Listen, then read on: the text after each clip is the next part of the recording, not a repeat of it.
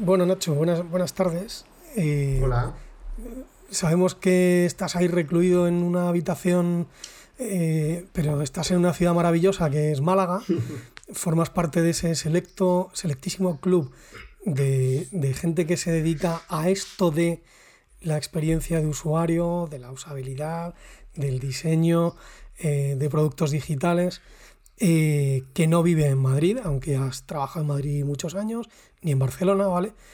Y que yo creo que además, por cierto, percibo en redes sociales que últimamente no vamos a ser los únicos que no estamos ni en Madrid ni en Barcelona, porque ha habido una espanta bastante importante eh, con el tema de la COVID y que bueno, a lo mejor eso resulta que hace que cambien algunas cosas. La última vez, de hecho, que nos vimos, que tuvimos oportunidad de estar eh, cara a cara fue en, Málaga. Yo creo que de hecho, no sé ni siquiera si nos habíamos llegado, probablemente en algún US Spain habíamos coincidido, pero sí. no sé si estuvimos hablando incluso en el, de, en el de Gijón, pero la última vez que nos hemos visto ha sido en una terraza estupenda en el Muelle 1, con una temperatura que no hacía tanto calor aquel día, además estaba bien, porque en Málaga... Buena tarde. En Málaga buen tiempo, y nosotros somos de Salamanca, Raúl y yo, y buen tiempo en Salamanca es que haga calor. En Málaga, en el mes de agosto, llamar buen tiempo, es decir, cuando te dicen habéis traído el buen tiempo, es que no hace tanto, tanto calor. Y, en aquella charla en la que estuvimos hablando de, muchas cosas, que, que muchas van a salir aquí hoy, seguro, salió algo que a mí me, hizo gracia porque yo, yo creo que de alguna forma nos hemos sentido todos así en algún momento. ¿no? Y es que eh, hablábamos de tu experiencia en, en Ilunion, dentro de Ilunion, eh, Ilunion Tecnología, y, eh, y, me decías, pues yo te decía, bueno, pero tú trabajabas en accesibilidad, ¿no? En Ilunion. Y entonces me, me dijiste una frase que no sé si era exactamente así, pero era algo parecido a lo que voy a decir ahora, que es, bueno, en realidad yo en Ilunion era el diseñador, pero fuera de Ilunion soy el consultor de accesibilidad. Y, hmm. esto de ser como el experto fuera y dentro ser una pieza más o ser el raro, a lo mejor allí eras el raro, eras el, distinto, el que aportaba una visión distinta. Ese sentimiento de estar en tierra de nadie a mí me resulta muy familiar, ¿no? Hmm. ¿Cómo, ¿Cómo, pues es esto? Explícanos. Pues fíjate, realmente no creo ni siquiera que, te dijera que yo allí era el diseñador, porque eh, fíjate que en, el Unión Tecnología y Accesibilidad, que es eh, una empresa de Fundación 11, em, allí como está estructurado el trabajo es que ahí, bueno, hay un departamento de, de diseño, hay un departamento de desarrollo, hay un departamento de estudio e investigación social y hay un departamento de I+D ¿vale? Bueno, pues de esos cuatro departamentos, y yo he estado trabajando allí algo así como siete años, ¿no? En diferentes equipos, em, yo he trabajado en el de estudio de investigación y en el departamento de I+.D., pero yo nunca he estado trabajando en el departamento de accesibilidad. ¿Os dais cuenta? Y, os voy a explicar por qué. Eh, porque en el Unión Tecnología y Accesibilidad eh, hay gente muy experta, eh, consultora de accesibilidad, que además son, en su mayoría o muchos de ellos, eh, personas con discapacidad. Quiero decir, yo puedo saber mucho de accesibilidad, pero evidentemente si yo tengo que evaluar si una aplicación o una página web es accesible, pues eh, algunos de mis compañeros eh, ciegos, ¿no? O, personas que tienen alguna discapacidad física y demás, eso lo detectan y, lo, lo, viven de una forma mucho más rápida ¿no? y más experta que yo. Quiero decir que en, ese sentido, pues evidentemente mm, no, no, puedo, no puedo, llegar ahí. ¿eh? Si yo tengo que decir que hay expertos, pues son ellos. Em, lo que sí ocurría es que eh, dentro de esa empresa, donde son muy expertos en el ámbito de la accesibilidad, eh, bueno, pues yo aportaba esa metodología más de usuario, esa visión más de, investigación, eh, más de interacción persona-ordenador, digamos. ¿Qué pasa? Que cuando estoy fuera de, del Union, la gente me ve como el experto en accesibilidad, pero eh, para, nada me llamaría así, aunque sí, bueno, eh, puedo marcar estrategia y puedo hacer una evaluación eh, de, accesibilidad en un momento determinado. Pero no, no me veo así. que esto del experto es, es un término muy relativo, ¿no? Está muy de moda mm. el tema del síndrome del impostor, que yo creo que tiene mucho, mucho que ver con esto. Claro. bueno, em. en, algunos casos somos también un poco eh, eh, impostores reales, ¿no? Pero eh, al menos en el ámbito del diseño, del diseño de experiencia de usuario, que, es en el que yo me muevo un poco más, sí que, sí que es fácil sentirse un impostor en el sentido de que es muy complicado que controles todas las disciplinas ¿no? y todo, todas las aristas que tiene el, mundo del diseño. No sé si vosotros tenéis el mismo, eh, el mismo feeling respecto a esto incluso imagino que en un momento dado será eh, enriquecedor, en el sentido de eh, que yo, yo personalmente me fío más de alguien que se define como un poco impostor, porque eh, percibo honestidad, no sé cómo decirte, que, que, que, hay veces que necesito que alguien me diga, mira, no lo sé, pero lo voy a mirar, o pero no lo sé, pero mañana lo vamos a saber. Entonces, vamos. Sí, sí. Claro. Bueno, pues, por otra parte, yo como como consultor que se dedica sobre todo a la parte de research, esto va en el puesto, ¿no? Eh, es decir, eh, tienes que partir de, la idea de que no lo conoces todo, tienes que, aprender un poco y comprender el, problema, las tecnologías y demás. Es curioso que es el segundo investigador al que invitamos al podcast. Teniendo un, no sé, porque tenemos, yo bueno, no, no, tenemos a tanta gente siguiéndonos, pero, pero yo sé que este, estos podcasts, cuando haya más gente que vaya descubriendo que esto existe y demás, pues eh, bueno, entre otras cosas, la, solamente entre los antiguos estudiantes a los que les he dado clase yo a lo largo del tiempo que llevo dando clase, me salen unos pocos ya que me conocerán sobre todo por mi faceta como diseñador gráfico.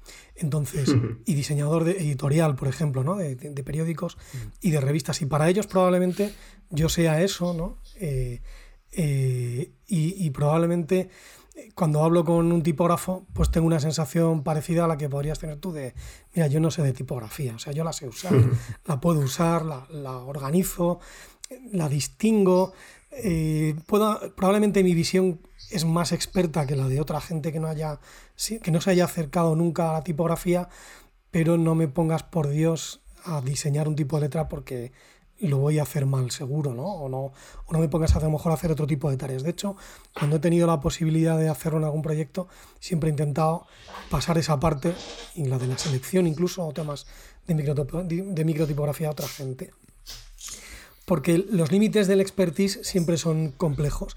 Y yo creo que además en, el ámbito en el que nos movemos intervienen tantas eh, disciplinas diferentes también, ¿no? que, bueno, pues que, hacen que sea un poco eh, difícil decir en qué es experto uno. Que bueno, yo creo que expertos hay por ahí. ¿eh? hay hmm. una cosa que me llama la atención en tu página web. O sea, yo creo que Nacho Madrid es un clásico. O sea, en su página web no tiene puesto diseñador de experiencia. Bueno, igual diseñador de experiencia. No, no, no tiene puesto, no. Pone diseño centrado en el usuario. Diseño centrado en el usuario es eh, probablemente el término académico más cercano a lo que podamos llamar en este momento todo el tema de experiencia de usuario. Yo soy un gran defensor, además de, de, la cada vez más, cada, vez que aprendo un poquito más, que me voy haciendo un poco más experto o, o, menos ignorante en la materia, me di cuenta de que hay más cosas escritas hace más tiempo. Eh, de hecho, a mis estudiantes de este semestre les va a tocar leer este librito de, Norman, que yo juraría que es de los primeros en los que se habla de este concepto que es la psicología de los objetos cotidianos. ¿no? Eh, esto no vende, Nacho. Esto no, o sea, de marketing no. A ver, explícanos. Porque esto tiene una explicación, obviamente. Sí, sí. Em, no vende en absoluto, pero es totalmente consciente. Es decir, eh, fíjate que mi página web o el blog mm, lo tengo precisamente para eh, divulgar, para dar contenido a alumnos y exalumnos en, en materias que no están de moda. ¿Vale? trato un poco de, alejarme un poco de, esa moda, eh, porque bueno, me doy cuenta también que la mayor parte de las nuevas generaciones que se están formando eh, se están formando en la, en la técnica, ¿vale? En la, en la práctica. Y, y, les falta un poco de fundamento. yo me puedo permitir un poco el no ser fashion y el no eh, utilizar ese marketing, eh, por lo que eh, muchas veces hemos comentado, ¿no? hablando tú y yo, que cuando puedes compartir esa faceta de docencia y de consultoría, tienes un poco más la espalda cubierta. Es decir, no, no pones todos los, se dice por aquí, lo de poner los huevos en el mismo cesto. Claro, y, no necesito, eh, pues eso, vender mucho. Eh, pero fíjate, mm, me recuerda una anécdota respecto a eso que comenta de Norman, eh, que Norman es un psicólogo cognitivo. Él, bueno, pues, yo cuando lo estudiaba en, la carrera hacía modelos de memoria y, de atención y ese tipo de cosas. Y luego pues se fue introduciendo en, en el ámbito de interacción persona-operador.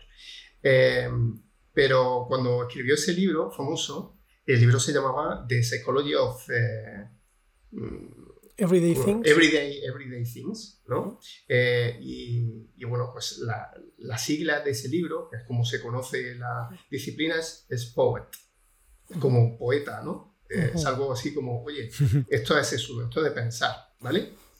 Em, pero después de la segunda edición hay alguien que, que pensó que eso no vendía en absoluto. Y le cambió el título y ahora se llama The Design of Everyday Things. Mucho más práctico, pero eh, y ahora se conoce como el duet, que es como hazlo. O sea, no, esto no se trata de pensar. Yo te voy a dar algo que mm, eh, trates de, te, voy a enseñar a hacer cosas y, y, hacer cosas con un poquito de fundamento, pero sin tener que pensarlas mucho.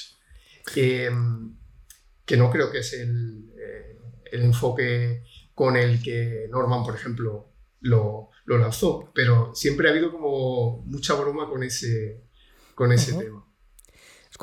creo que, creo no, estoy seguro de que la copia que manejan mis estudiantes, eh, estoy seguro porque se la he visto a ellos, no por otra razón, mm. es la original, es la, de, la que se titula Psicología. Es que es un libro muy interesante que me van a tirar a la cabeza ellos, yo creo, porque, porque tiene ejemplos que son de objetos que probablemente tengan que explicar a sus padres de qué objetos están hablando o sacar de, alguna, de algún desvano, alguna mesilla, ese despertador eh, que, que, antes había en las mesillas para despertarnos por las mañanas con la radio, con un sonido, con lo que fuera y, hay más de un objeto que, es, que les va a resultar un poco complicado entenderlo. Otros no. Yo creo que en general es un libro bastante asequible, y que, pero que te hace introducirte en un universo y en un mundo, eh, yo creo que de una manera muy certera, que es, yo, que es Nacho por el que te hemos invitado, en realidad. ¿vale? La mm. trampa en la que te hemos, que te hemos tendido en realidad es para que de alguna manera nos expliques a nosotros que venimos de la comunicación, venimos del, bueno, eh, Raúl también viene de la parte tecnológica, ¿no? De la informática, yo vengo de la comunicación, vengo de, del, estudié periodismo. Eh, a mí me ha costado mucho trabajo interiorizar y, comprender realmente el alcance de diseñar para los usuarios o, o de diseño centrado en el usuario, mejor dicho, ¿vale? De qué significa realmente esto de, de colocar al usuario en el centro. Y, y ahora que creo, creo, creo que lo he entendido por fin, eh, se lo oigo, bueno, pues se lo oigo a los políticos en las ruedas de prensa, que hay que poner al ciudadano en el centro. Se lo oigo pues en mi universidad decir a los que gobiernan mi universidad que hay que poner al estudiante en el centro. Y lo que oigo a los ciudadanos, por un lado, cuando hay en estas expresiones eh, de los políticos, bueno, pues es marketing político vacío, hueco, que realmente no acaba de aportar mucho, las cosas como son. Cuando se lo oigo eh, en el ámbito de la, universidad, pues eh, si hablo con mis colegas profesores, lo que me dicen es que estamos plegándonos a los, a, los deseos y a, las, a los anhelos de, de, los estudiantes y que eso no puede ser porque tenemos que ser los, los profesores, que somos los que sabemos de esto, pues cómo hay que hacer las cosas si se lo oyes decir a los gestores, lo plantean en unos términos en los que no tengo del todo claro que hayan comprendido realmente el alcance, que al menos yo entiendo y interpreto en este momento. Y, si se lo oyes a los estudiantes, por ejemplo, pues cuando les ponen una cuenta de, corporativa de Google, ¿no? Eh, y dicen, pues, ¿para qué quiero yo esa cuenta de Google si yo no la voy a utilizar? ¿no?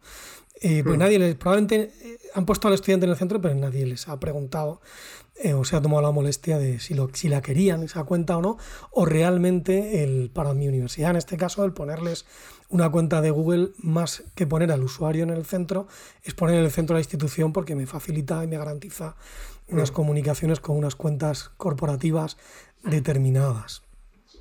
Cuando tú en tu página web como consultor tienes puesto diseño central en el usuario y tienes que explicarle a un cliente o se acerca un cliente a preguntarte qué puedes hacer por él, ¿tú cómo le explicarías qué es poner al usuario en el centro? Pues eh, poner al usuario en el centro eh, simplemente es comprender bien el problema. Eh, quiero decir, cuando simplemente, simplemente. Simplemente, simplemente eh, comprender el problema de, aquellas personas mm, que le dan sentido a tu producto o tu servicio. No, no tiene que ver con eh, hacer lo que el usuario quiere, ni el plegar la creatividad a, bueno, a otras opiniones que no son, no son expertas. Eh, realmente Hoy en día el diseño centrado en, el usuario, el diseño centrado en las personas, mm, es algo bastante holístico porque estamos hablando de comprender a la persona que va a usar finalmente ese producto o servicio, pero también estamos hablando de, otro tipo de personas que pueden afectarse por ese producto o servicio. Quiero decir, yo siempre pongo el ejemplo de, Uber, ¿no? un producto como Uber eh, lo van a usar personas que van a utilizar un transporte. Pero cuando se diseña ese producto hay que comprender todo el ecosistema. Eh, va a haber conductores de esos vehículos, eh, hay proveedores de ese servicio, hay proveedores tecnológicos, es decir, si no se comprende ese, eh, ese mm, ecosistema tan complejo, va a ser muy complicado que ese producto funcione. ¿Vale? El diseño centrado en el usuario realmente hay que entenderlo del contexto del que viene. Y es que eh, cuando surgió eh, había una, una, eh, una, tendencia a diseñar esclavizado por las tecnologías y esclavizado por la creatividad malentendida, ¿no? el ego del diseñador, que de esto habla mucho Norman en, en, su libro y es sacar un poco eh, esa perspectiva de las organizaciones de arriba hacia abajo y esa, eh, esa creatividad del diseñador de dentro hacia afuera. Es poner el foco eh, realmente en, para qué estás diseñando. ¿vale? Es un enfoque un poco más, más global que, que el pensar que el usuario va a dictar cómo tiene que ser ese producto. Eh, me gusta mucho el ejemplo ese que pones, eh, como hablas de lo de Uber, porque eh, yo recientemente también me he encontrado, sobre todo me he encontrado en proyectos en los cuales estaba trabajando como, eh, en vez de cara al consumidor, mm. estábamos trabajando para operaciones internas o para, pues teníamos un proyecto muy chulo que era trabajando en Skype, pues en toda la gestión de los títulos de pues de cómo los programadores, que eran un grupito muy reducido de personas, pues ponían una película un determinado día. Entiendo por lo que dices que eh, eso, diseño centrado en el usuario, diseño centrado en las personas es eso, no, es necesariamente en el consumidor, sino que toda esa parte interna o de operaciones eh, está cubierta por la disciplina. Claro. Y, voy un poco más allá, y es que em, muchas veces el usuario es como el, el, punto de contacto de, otros problemas más de sociedad y más generales que pueden surgir. ¿vale? Y estoy pensando, por ejemplo, en, todas las problemáticas que están surgiendo respecto a mm, privacidad, seguridad de los datos, em, eh, fake news, etc. ¿no? Eh, podemos pensar que todas las redes sociales y toda la tecnología esta que, se está diseñando eh, se ha diseñado no pensando en el bienestar o en las necesidades del usuario, ¿vale? Se ha diseñado también en cierta forma eh, pensando muchas veces eh, en una maximización del beneficio de las empresas que luego fijaos a dónde, a dónde está llegando, ¿no? Es decir, el considerar al usuario o a las personas que lo van a utilizar muchas veces es un problema mucho más global que, que el simple decir de qué color te gusta la, la pantalla, ¿no? Sí.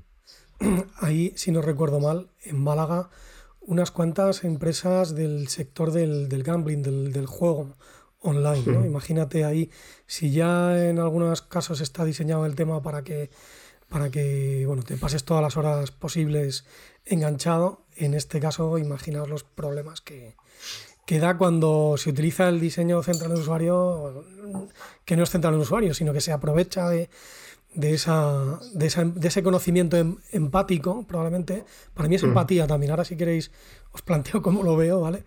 Pero en lugar de utilizarlo, vamos a simplificar para el bien, o en lugar de utilizarlo a favor del usuario, pues lo hace, lo hace justo al contrario. Yo creo que, que, el protagonista de, House of Cards es un tipo sumamente mm. empático. Lo que pasa es que es un auténtico hijo de puta. O sea, pero es un tipo que es perfectamente capaz de reconocer y de, y de, eh, y de, y de saber cómo siente eh, la persona que tiene delante. Lo único que todo ese conocimiento lo utiliza para joderla en lugar de para, eh, pues para ayudarla, ¿no? para, para, para trabajar a su, a su favor.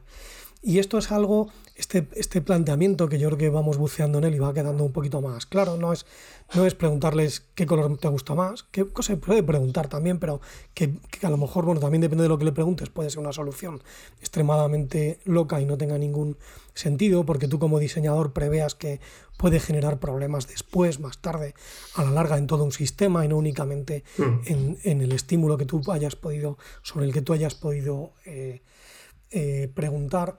Pero este planteamiento es un planteamiento que se, que se va haciendo cada vez más, más necesario y más amplio si tenemos en cuenta productos como los que planteaba antes Raúl o como los que el otro día aparecían en el podcast que, en el que hablábamos con Rubén, en el que los usuarios no tienen por qué ser clientes. Y yo creo que si algo podemos hacer en este podcast, porque lo tenemos muy claro Raúl y yo, que, que somos los que, los que de alguna manera lo llevamos, es que tenemos que pensar en el diseño y tenemos que reivindicar el diseño, no solo en la parte, o sea, para que trabaje en la parte comercial, que, yo ni, me opongo ni, ni, nada por el estilo, pero sobre todo para que se ponga de manifiesto que, que hay otros, que el diseño hace falta en otros ámbitos, lo estamos viendo ahora con Radar COVID, por ejemplo, con Radar COVID estamos percibiendo cómo el diseño no es probablemente, o no solo el diseño es el problema, aunque pueda ser parte del problema, sino que el problema forma parte del funcionamiento del ecosistema en su conjunto. Pero lo que le queda a la gente en muchas ocasiones es que Radar COVID no funciona. ¿no? Y, no es un problema a lo mejor solo de la app, que no digo que no pueda tener fallos, ¿eh? que probablemente pues, pueda tener fallos y deban depurarse y tengan que ser identificados.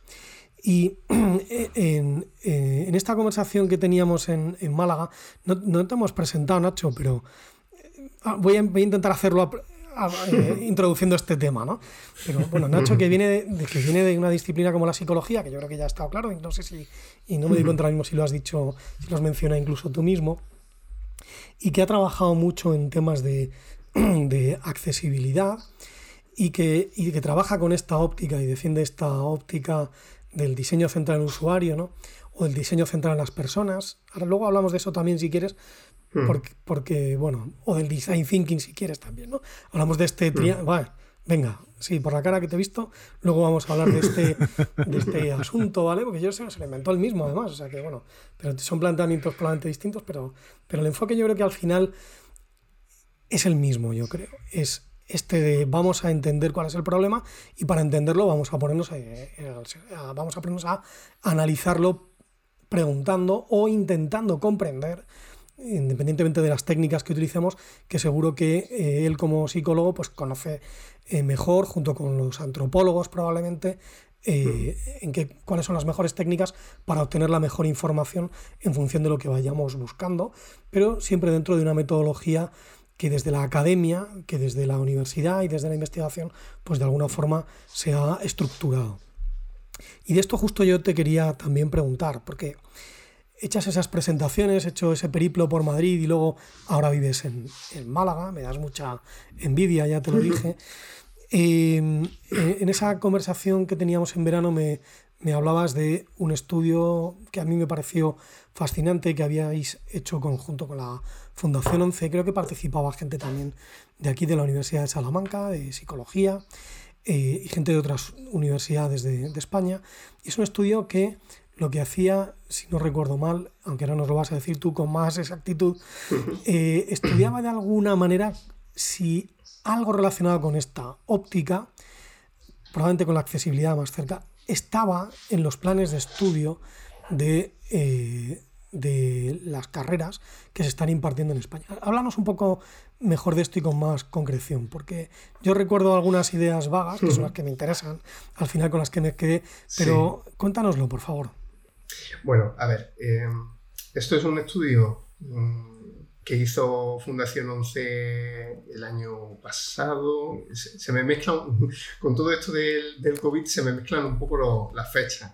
Pero sí, eh, fue el año pasado y eh, es, un, un, estudio eh, promovido también por el Real Patronato de, de la Discapacidad. Es decir, está también promovido desde el Ministerio de, competente en el, en el ámbito. ¿no?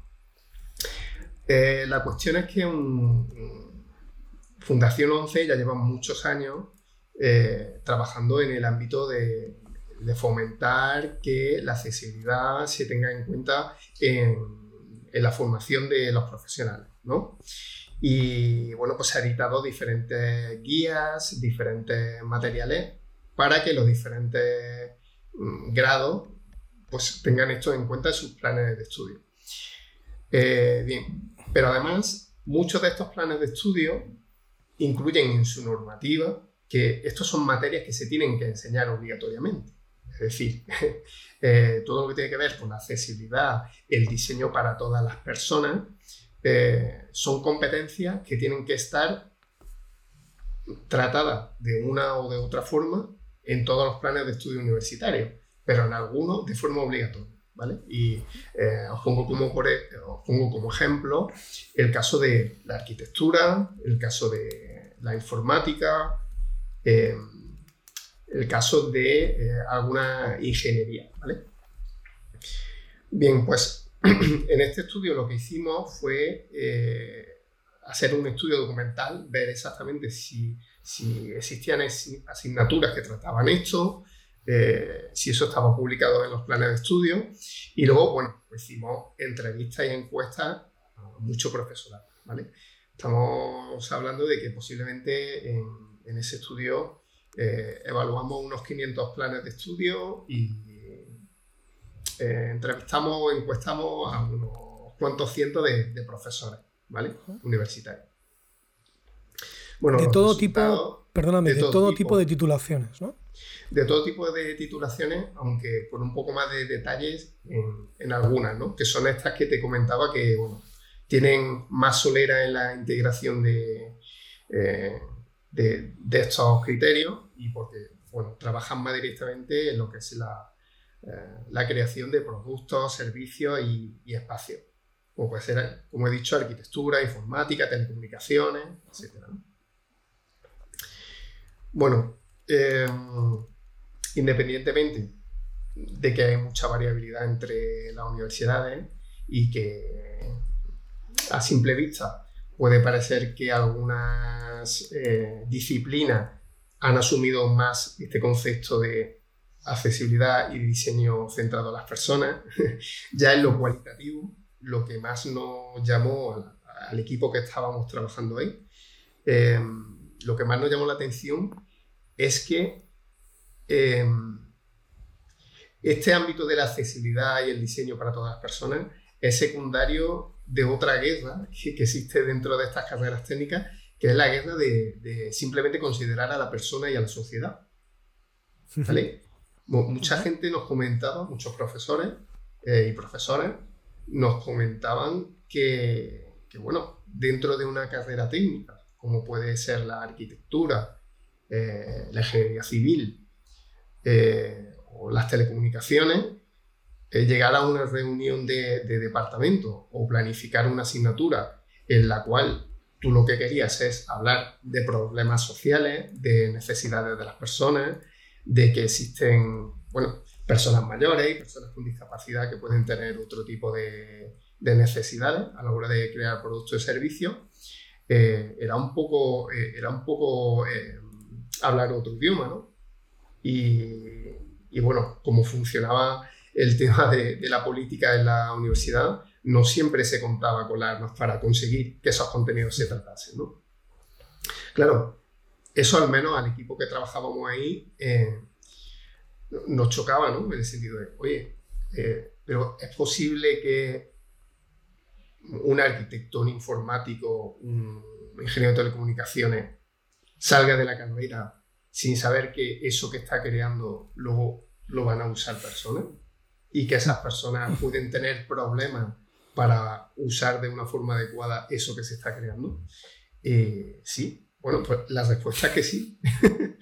Eh, esto, nos lo contaba en, el primer episodio, ¿recuerdas? En el segundo, Raúl, nos lo contaba este Roberto Nos contaba Roberto y yo a clases de informática decía, yo mm. descubro a los estudiantes que existen los usuarios. Perdóname, que te hemos cortado.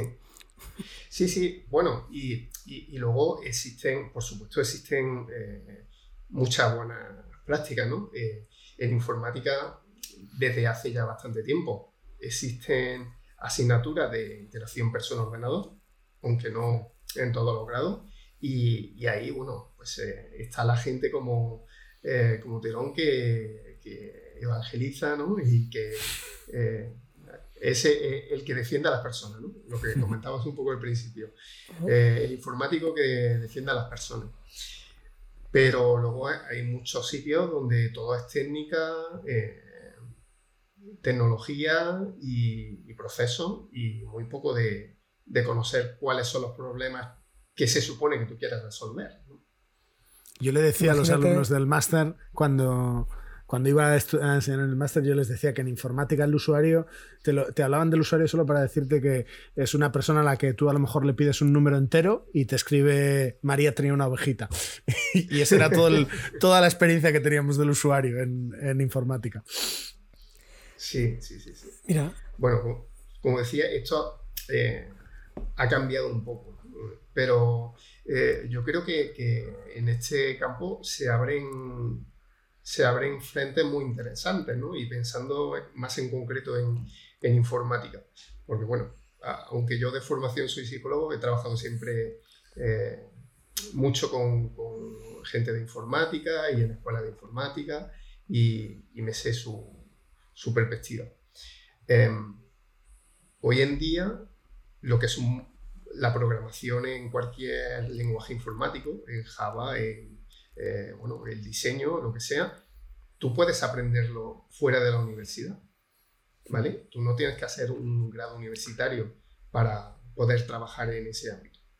Y yo desde mi punto de vista, eh, alguien que se forme en informática en la universidad debería tener cierta responsabilidad social para poder mm, precisamente resolver esos problemas complejos.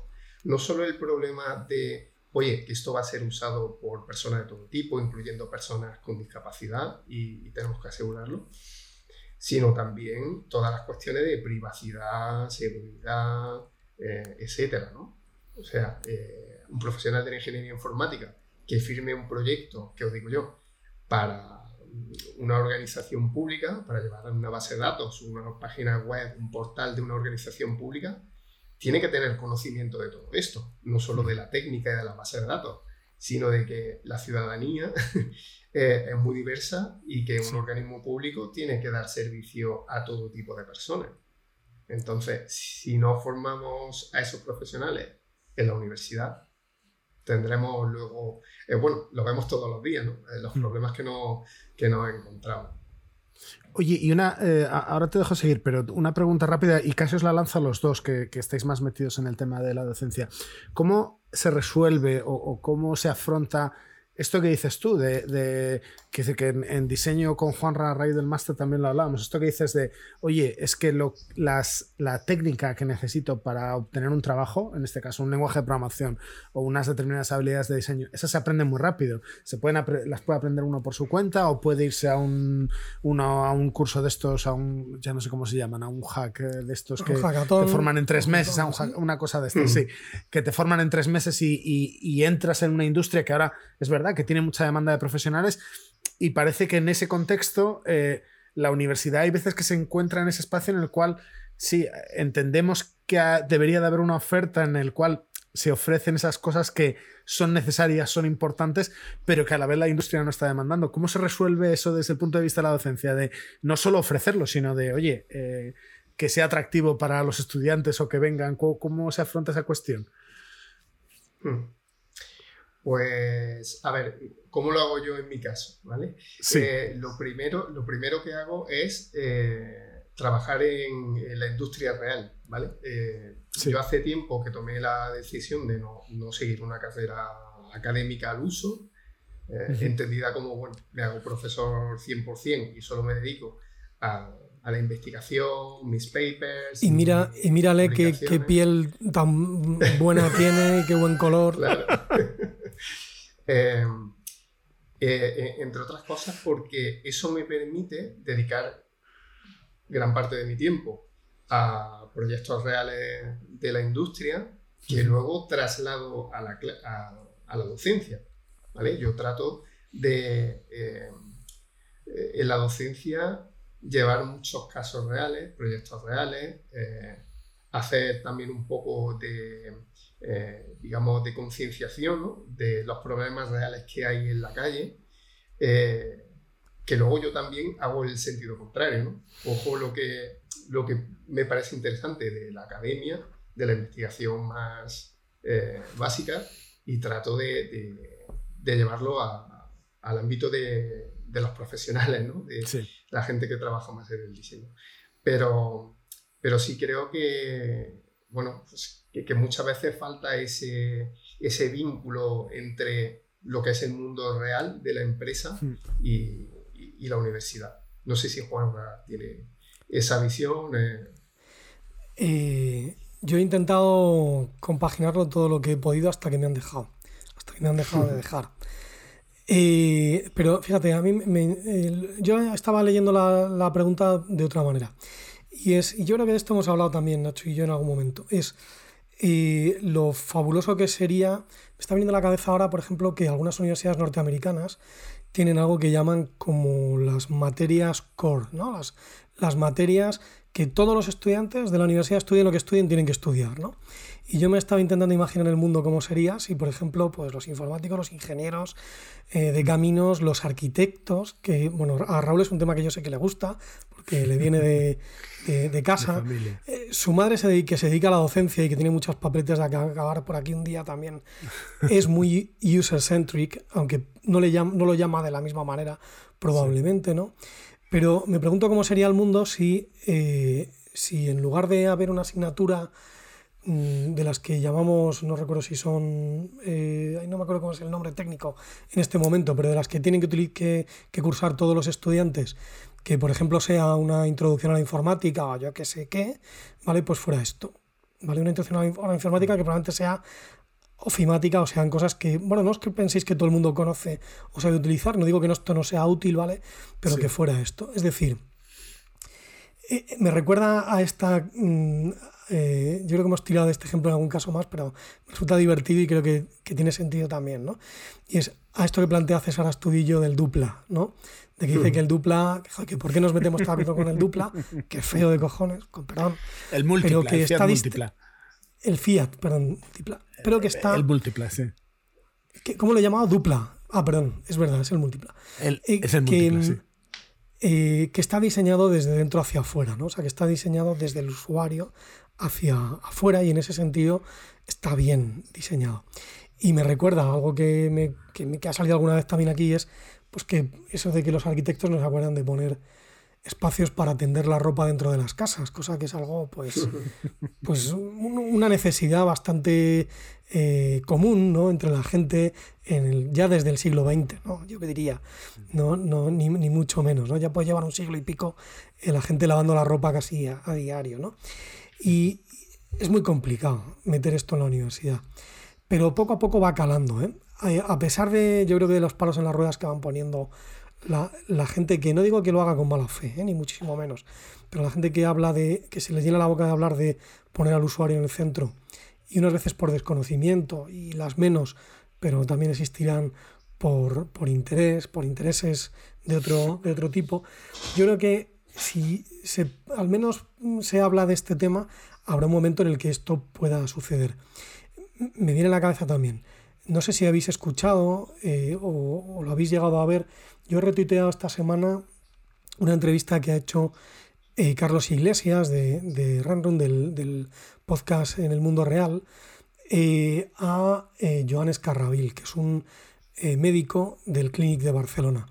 Y la entrevista de este podcast, que me, da mucha envidia porque me hubiera gustado hacerla a mí, se titula Patient, Centric Design. ¿no? Y mm. si tú escuchas hablar a este médico, que es un médico especialista en lo suyo, ¿vale? no en esto, ¿vale? El planteamiento que hacen allí y, el planteamiento que hacen, por ejemplo, también en, parte de los procesos, si no recuerdo mal, por aquella charla de, UX Spain, no recuerdo quién era la, mujer que lo presentó, pero era del Hospital San Juan de, Deux, del, eh, es, un, es un realmente un proceso en el que además se mezclan cosas que a mí particularmente me interesan mucho, que tienen que ver con la comunicación, con los diferentes grupos de interés con los que me tengo que relacionar y con, una, con, escuchar y entender qué, cuál es el problema que tiene la gente realmente. ¿no? Eh, y descubrían cosas porque cuando le planteas a médicos esto la primera vez, también les pasa de alguna forma lo que a mis compañeros profesores a veces que dicen, bueno, pues es que, hombre, no vamos a hacer lo que el, lo que el paciente quiera, ¿no? Primero porque no podemos, somos un centro público, por ejemplo, me decía el otro día un médico a través de Twitter, Em, luego porque, eh, eh, bueno, pues porque no son los pacientes los, especial, los que tienen que decidir determinadas cosas. Y por supuesto que no, o sea, estamos completamente de acuerdo con ese planteamiento, ¿no? Pero si en medicina cupiese un espacio para que este planteamiento tuviera lugar, probablemente se darían circunstancias en las que cuando los médicos, que son al final los responsables de generar los procesos de calidad y de comunicación con el paciente, si comprendieran mejor qué, les, qué le preocupa al paciente, en algunos casos estoy convencido de que se sorprenderían lo fácil que podría ser la solución para hacer esto, ¿no? para, para resolver un problema así. Entonces, yo la verdad es que no me conformo con incluirlo en estas disciplinas en las que es por ley es obligatorio, sino que me encantaría, sería muy feliz si consiguiéramos que todo el mundo comprendiera la importancia que tiene esto, ¿no? Y que Raúl, a pesar de, decir él mismo que se dedica a esto del, tema del, UI, por ejemplo, en, más de una ocasión le he oído decir, bueno, mira, es que yo soy diseñador, ¿sabes? En, esta mesa en la que estamos reunidos, lo cuentas, me lo cuento yo, me dejas. sí, sí, dale, dale, dale. dale, dale. dice, mira, me contaba alguna experiencia que ha tenido, ¿no? Es, mira, en esta mesa estamos sentados varios, ¿no? Tú estás tú que eres a lo mejor el de negocio, ¿vale? Y estoy yo que soy el diseñador.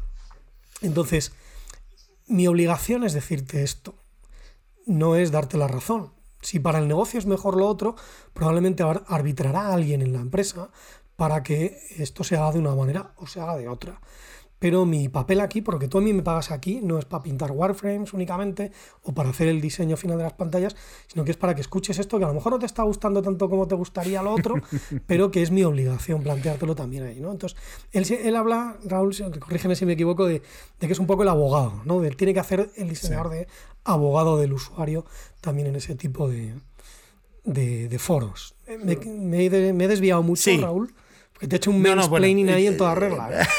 ¿eh? sí, pero, pero bueno, básicamente la lógica es que eh, para la, hay un montón de gente en la organización preocupándose por el negocio, por los ingresos, por tal que porque haya uno, porque estemos algunos que digamos, bueno, pero es que al usuario esto, esto le da un dolor de cabeza o esto le preocupa, pues eh, que tiene sentido que estemos ahí, aunque solo sea para eso.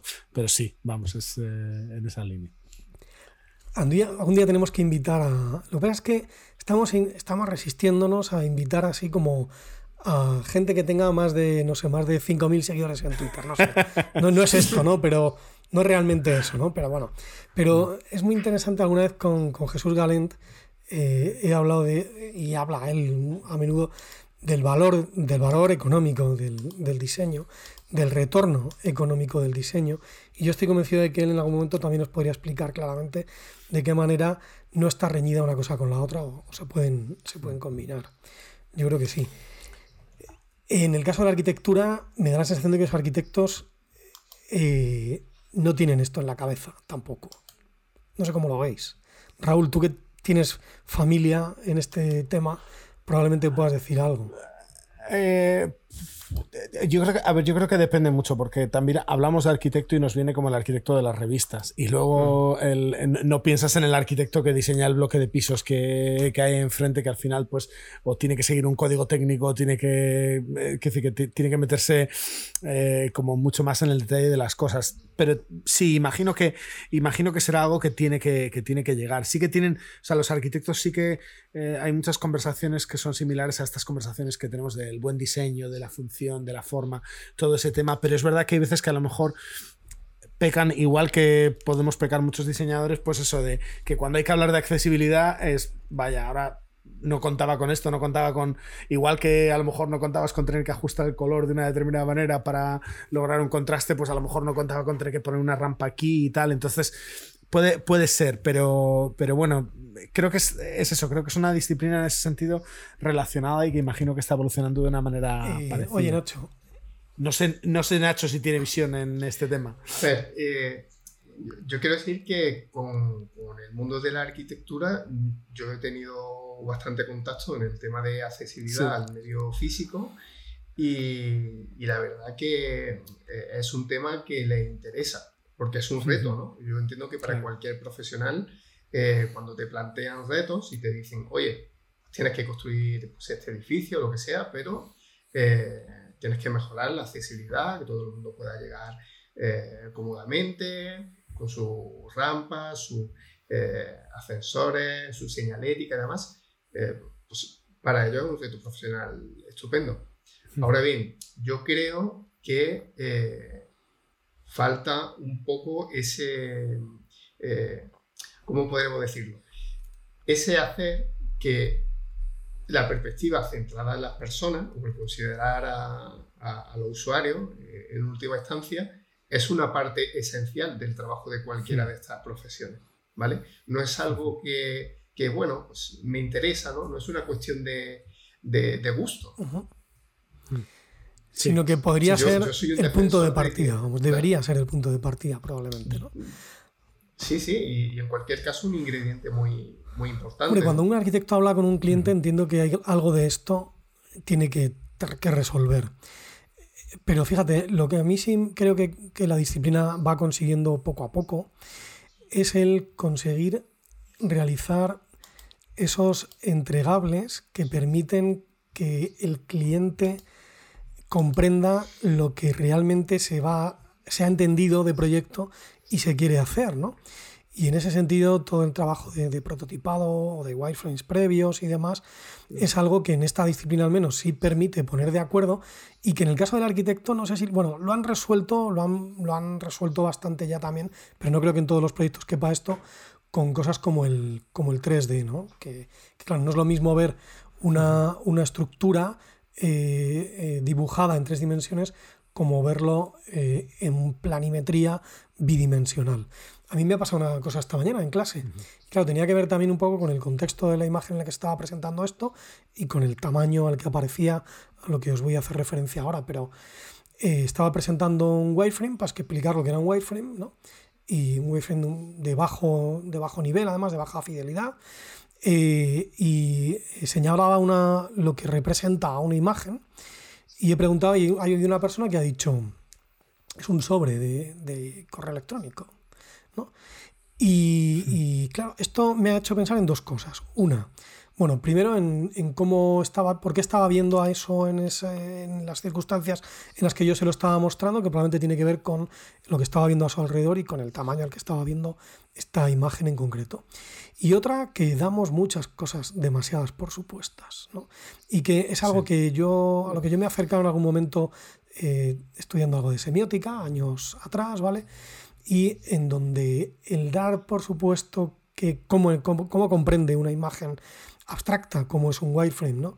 Eh, algo, si, si, eso lo entiende mal, eh, o lo, puede entender, bueno, no, lo entiende mal, perdón, está mal explicado, ¿no? O sea, o, o tiene un grado de abstracción tal que requiere una explicación. Pues hay una palabra que a mí me encanta poner al lado de estos cacharros que es que tienen que ser autoexplicativos, porque es la clave de que esto funcione y de que de esto se, comprenda. ¿no? Pero si esto ocurre en ese nivel, pues ¿qué, qué, más cosas podrán, podrán ocurrir? ¿no? no sé si te he cortado, Nacho, ibas a decir algo. No, no. Pues entonces introduzco otro tema, si os parece bien, eh, que ha salido antes y lo hemos dejado ahí sí, ¿vale? Eh, estamos hablando, yo, yo, creo que a Nacho le gusta sobre todo hablar de en términos de diseño centrado en las personas, ¿vale? Eh, primero fue el diseño centrado en el usuario, por orden cronológico, quiero decir, ¿no? El, diseño centrado en el usuario surge pues muy ligado a el ámbito de la tecnología, ¿vale? Eh, corrígeme si me equivoco, Nacho. Y eh, poco, bueno, esto es algo como muy Mm, para los ingenieros o para humanizar a los ingenieros, ¿no? para que los ingenieros se den cuenta de que, de que, esto lo, de que hay usuarios al otro lado y toc toc tienes que hacer esto para que la gente lo comprenda. Entonces vamos a inventarnos un procedimiento que sirva para que esto funcione. ¿no? Procedimiento que tiene una serie de pasos que parten de lo que el otro día en la charla con Rubén pues llamábamos la parte de descubrimiento, que es esta a la que te hacías, a la que hacía referencia Nacho al principio también con comprender el problema, yo creo, ¿no? Vamos a entender qué es lo que está pasando aquí, vamos a entender cuáles son todos los actores que intervienen en un proceso como este, vamos a, intentar entender el problema para definirlo y para acotar qué parte del problema vamos a resolver, porque normalmente no se resuelve todo el problema. todo, el análisis del problema siempre es más ancho que las soluciones que, para las que tenemos presupuesto o para las que tenemos el, tiempo. Y que bueno, después de una serie de procesos terminan también en uno que es el definitivo y el, clave, que es el eh, haber hecho esto al principio teniendo en cuenta a las personas, eh, metiéndolas en el proceso, preguntándolas, o sea, para, para poder comprenderlo bien a los usuarios, y al final del proceso también para evaluar eh, o bien el, artefacto que hayamos creado, ¿no? Eh, si funciona, si es entendido como esperábamos o no, que es una parte en la que supongo que has trabajado también, Nacho, en algún momento, ¿no? En la parte de mm. evaluación de, de la usabilidad y de la accesibilidad, ¿no? Por cierto, igual no estaría mal que no nos fuéramos también sin hablar de esta última parte que tiene que ver con una normativa que ha cumplido ahora fecha, hace, hace bien poquito también, ¿no? con el tema de accesibilidad. Y, eh, entonces esto es un proceso que, se tiene que, como cualquier proceso de calidad, cualquiera que haya trabajado en un proceso de calidad, sabrá que es un proceso iterativo, que tiene que ir eh, aprovechando pues, lo que ha aprendido en la última fase para hacer un ciclo siguiente, sacar una nueva evolución yo que mm, soy experto en, ver las cosas que tienen en común eh, eh, los objetos a los que miro, las personas a las que conozco y las teorías que estudio, eh, a mí la verdad es que me resulta bastante parecido este concepto, es decir, me parece que es el mismo concepto que el de el diseño centrado en las personas. o es derivado de, o desde luego es fruto de una cultura y de un contexto en el que eh, surgió el diseño central del usuario, dentro probablemente ya de esa cultura que había en aquel momento, pues probablemente en Silicon mm. Valley, ¿no? En otros sitios, seguro que también en Alemania, si no mm. recuerdo mal, también, ¿no? Em, y resulta que, no sé, te pones a estudiar ahí, joder, esto del design thinking, todo el mundo está hablando del design thinking, ¿qué es esto del design thinking y tal? Te pones a estudiar el design thinking y descubres que el design thinking es un proceso que parte de comprender el problema, introduciendo a los usuarios o personas en la parte inicial, bla, bla, bla, bla. O sea, básicamente lo mismo que os he dicho hasta ahora, ¿vale? Yo voy al, a lo común, ¿vale? Ahora si quieres, Nacho, metes tú ahí el, bisturí. Y, eh, y, bueno, esto se lo inventa una gente que están con un paso, con un pie en una consultora y con otro pie en la universidad eh, es ideo, ¿no? En principio, y que luego son los mismos, o es la misma persona incluso que se inventa o acuña este término que estamos utilizando ahora también, que es el, diseño, el del diseño centrado en las personas. ¿no? Yo sí es verdad, eh, para ser honestos, que, creo que, que, esto tiene una forma un poco como de, de, embudo, ¿no? en donde al principio es más estrecho y se va ensanchando cada vez más porque se entiende que esta manera de hacer las cosas puede funcionar en, en otras disciplinas como acabamos de, de hablar ahora. Entonces yo cuando mis estudiantes me preguntan, pero esto, esta sopa de letras, que es cuando tiendo a simplificar, y tiendo a simplificar en muchos casos, porque creo que es necesario en muchas ocasiones, les digo, pues mira, es básicamente es lo mismo. ¿eh? Puede que las fases no sean las mismas, puede que, que las técnicas que utilicemos unas las compartamos, otras no. Cuéntanos, ¿cómo ves tú esto? Yo siempre cuento que cuando tengo que explicarlo en clase, que, esto es como la cocina, ¿no? O sea, cada, cocinero tiene su receta, pero realmente eh, bien dice que el diseño centrado en usuario es simplemente considerar a los usuarios dentro de, un proceso que es iterativo. Al final, pues, existen diferentes eh, organizaciones, empresas que han adaptado eso un poco mejor. Está eh, ese enfoque de design thinking, pero hay gente que lo ha comprimido un poco más. Ahora está un poco de moda los Design Sprint mm, de Google, que esto es simplemente coger a gente en un taller así rapidito de la empresa y, mover el, eh, eh, la ideación y la creatividad y demás, ¿vale?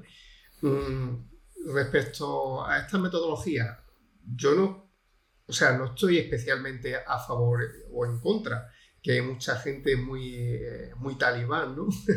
en contra de una metodología o, de otra.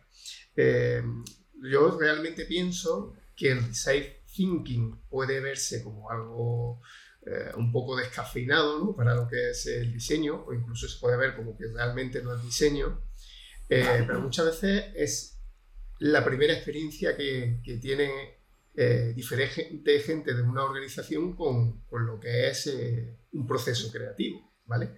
Con lo que es enfrentarse a un problema desde diferentes ópticas, ¿no? Entonces, bueno, eh, entendido así, ¿no? Como, como caballo de Troya de, de, del diseño dentro de las organizaciones, a mí me parece genial, la verdad. ¿Y el diseño centrado en las personas?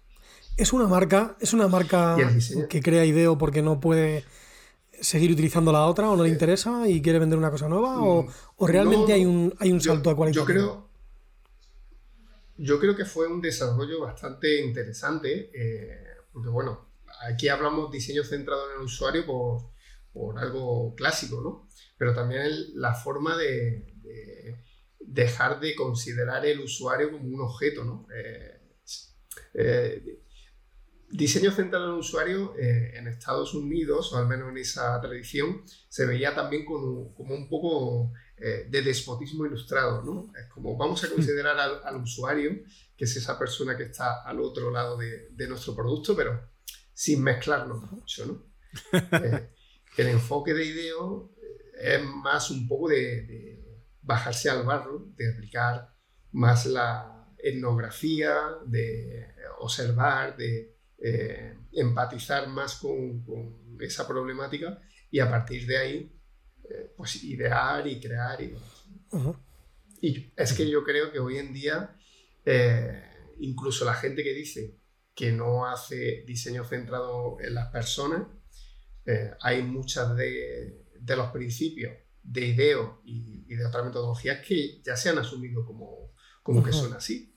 Es decir, el que el, el que el diseño es un proceso iterativo, yo creo que hay poca gente que lo, eh, que lo dude. Quiero decir, puede ser que por unas condiciones o por otras no haya posibilidad de iteración rápida, pero eh, cualquier producto, al menos en el mundo digital, se crea con idea de que vaya mejorando y, iterando.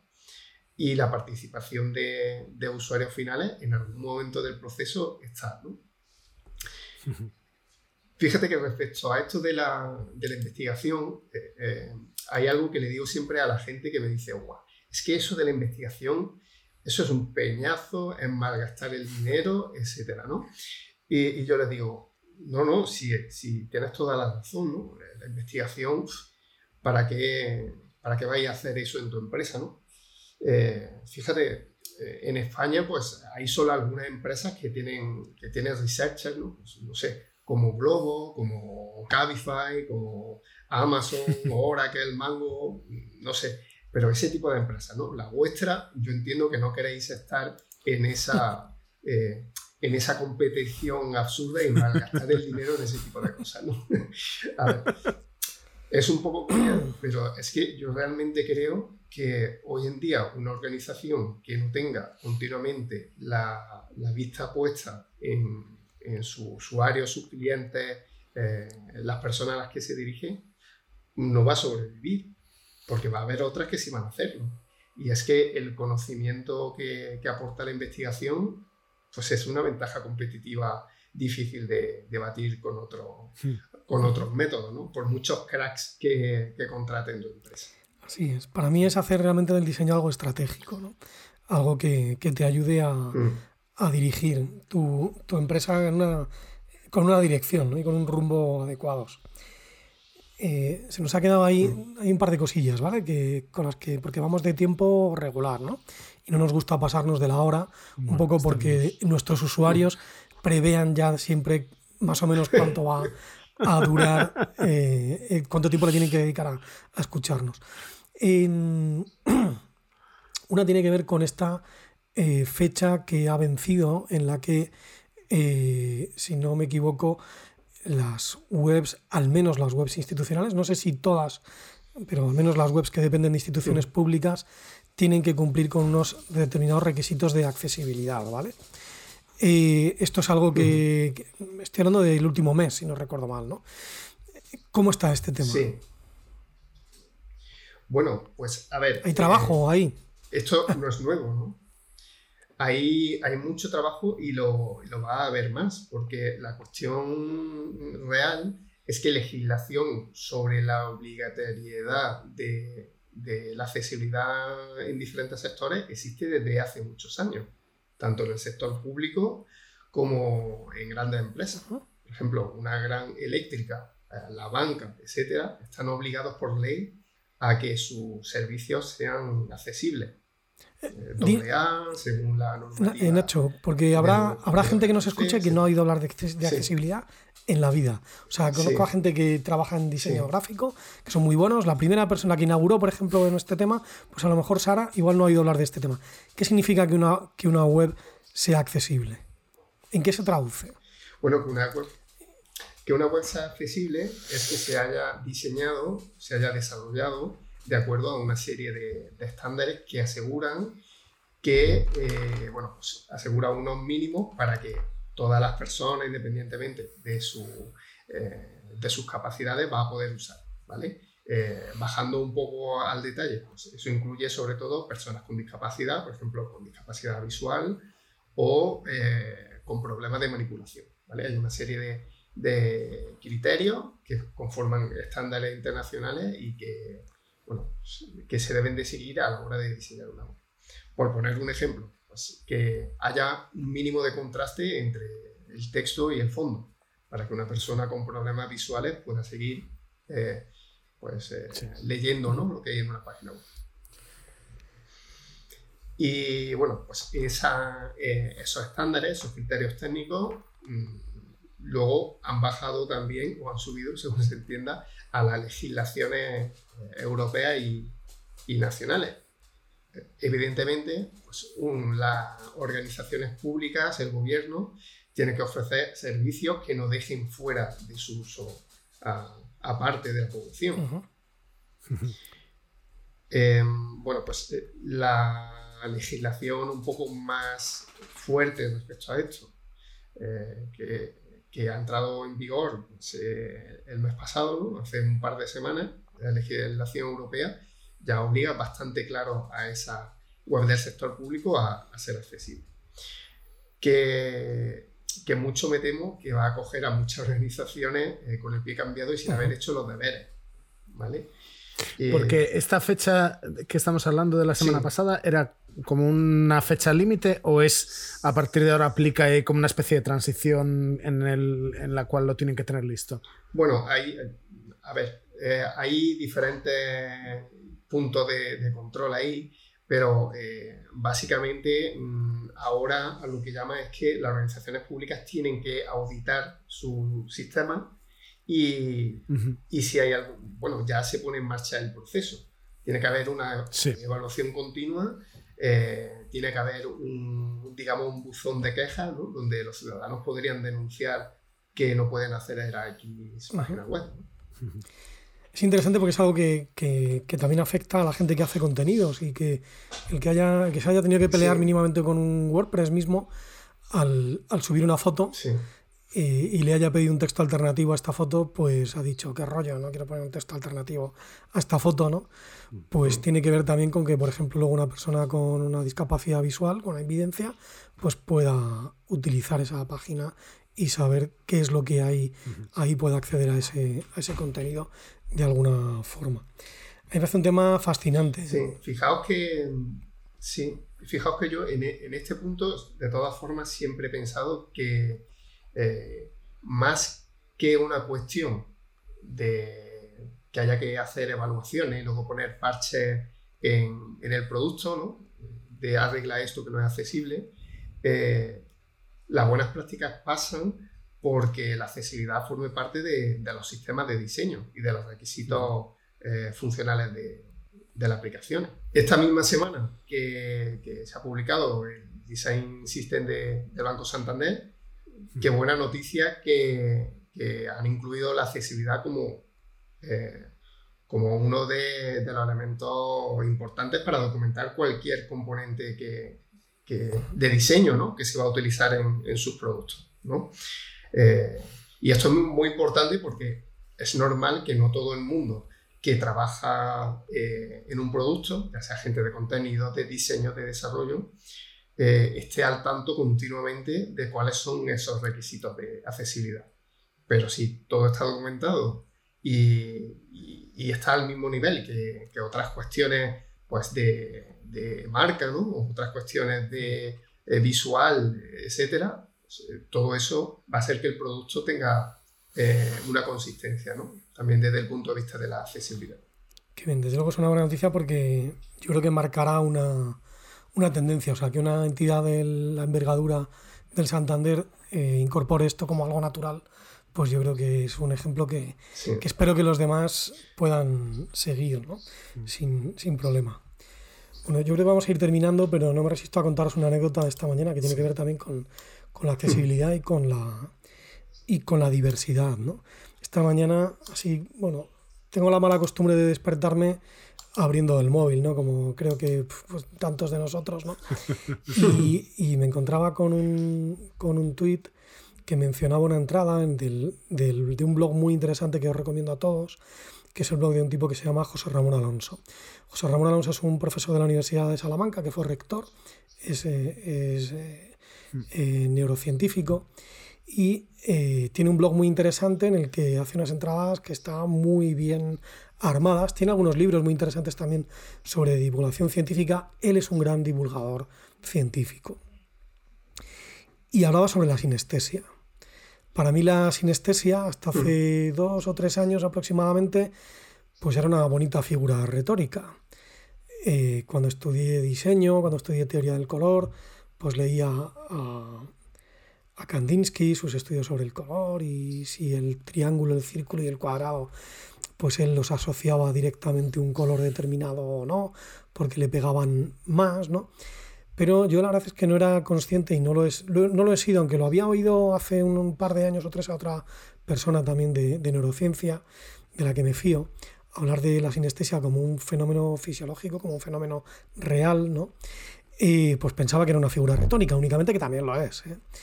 Eh, y, y, entonces en este que vamos a meter, lo vamos a meter en las notas al, en las notas al, episodio de hoy para que lo podáis leer todos, ¿vale?